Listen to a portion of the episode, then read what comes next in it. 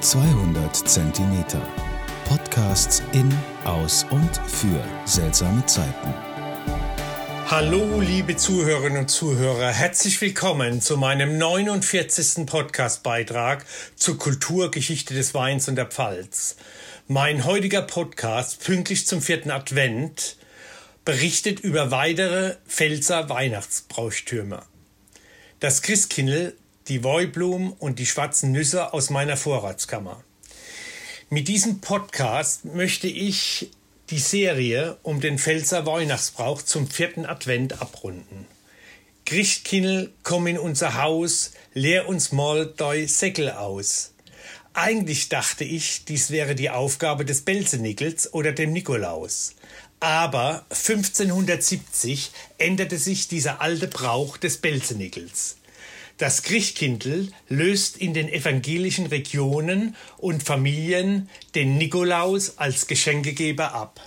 In manchen Regionen im heutigen Elsass sogar per gesetzlicher Anordnung. Grund war, dass für die Protestanten kein Heiliger mehr, sondern Christus allein im Mittelpunkt des Weihnachtsfestes stand. Überliefert ist, dass am Oberrhein Mädchen mit weißen Kleidern und weißen Tüchern und Schleiern und einem Kerzenkranz um den Kopf als Christkindl verkleidet in die Häuser und guten Stuben gekommen sind und die Geschenke für die Kleinen unter die Weihnachtsbäume gelegt habe. Die Mutter klingelt ein Glöckchen und die Kinder dürfen den ersten Blick auf die Geschenke und den geschmückten Baum werfen. Danach wurden Weihnachtslieder gesungen und dann wurde beschert. Ein für die Kinder kaum auszuhaltende Spannung. Ludwig Hartmann dichtete dazu ein Gedicht mit dem Namen Es Christkindl kommt. Dieses wurde 1926 erstmals veröffentlicht. Jetzt wächst die Fred mit jeder Stund. Ganz tavelig sind die Kläne. Gell, Mama, jetzt hat kämmer schon's Christkindl Fliege seh. Seiner brav und greicht nit so, es Christkindl will nix here. Wer Kinder hat, der weiß es jo, man muss ne nix wie wäre.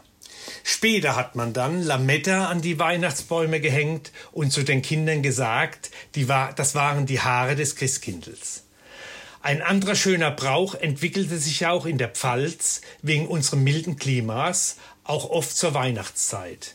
Die Woiblumen ein besonderes Gewächs, welches in weiß oder rot meist 30 cm hoch blüht, ziert oft Fensterbänke, Vorgärten und gute Stuben in der Pfalz. Wenn dieser auch Christrose oder Weihnachtsrose, Schneerose oder Nieswurz genannte Woiblumen genau an Heiligabend blüht, ist dies ein sehr gutes Omen für die Winzer in der Pfalz. Sie wissen nun instinktiv, ein gutes Weinjahr steht bevor. So, nun möchte ich euch zum Schluss berichten, was eigentlich meine schwarzen Nüssen machen, die ich zur Veredelung der Weihnachtsgans und des Rotkrauts und dem Dessert bereits an Johanni geerntet habe und im Juli kandiert und eingelegt habe. Ihr findet das Rezept und die Anleitung zur Herstellung dieser Pfälzer Spezialität in meinem 27. Podcast auf 200 Zentimeter mit dem Namen Pfälzer Trüffel zu Johanni. Ich nehme nun ein Einmachglas mit den Nüssen mit dem Weihnachtszut aus meiner Vorratskammer. Schon beim Öffnen des Glases kommt mir ein weihnachtlicher Duft von Zimt, Kardamom, Früchten, Ingwer und Weihnachtsgewürzen entgegen. Vorsichtig hole ich die schwarzen Nüsse aus dem Glas und lege sie zum Schneiden auf ein Holzbrettchen. Mein scharfes Laguiolmesser liegt bereit. Die schwarze Nuss hat eine feste schwarze Schale und lässt sich dank dem scharfen Messer butterweich in dünne Scheiben schneiden. Der Kern hat eine schöne hellbraune Farbe, auch das Walnussherz kann man schön erkennen. Der Duft und der Geschmack sind vom Feinsten. Zum Dessert oder zum deftigen Essen eine großartige Veredelung und Zugabe. Dazu einen leckeren Rotwein aus der Pfalz und Weihnachten kann kommen. Ich wünsche euch und euren Familien frohe Weihnachten und möchte mich jetzt meinem 50. Jubiläumspodcast zu Silvester schon mal ankündigen. Eine etwas andere Weinprobe erwartet euch. Lasst euch überraschen. Ich hoffe, mein Podcast hat euch heute wieder gefallen. Zum Wohle die Pfalz, euer Michael Born.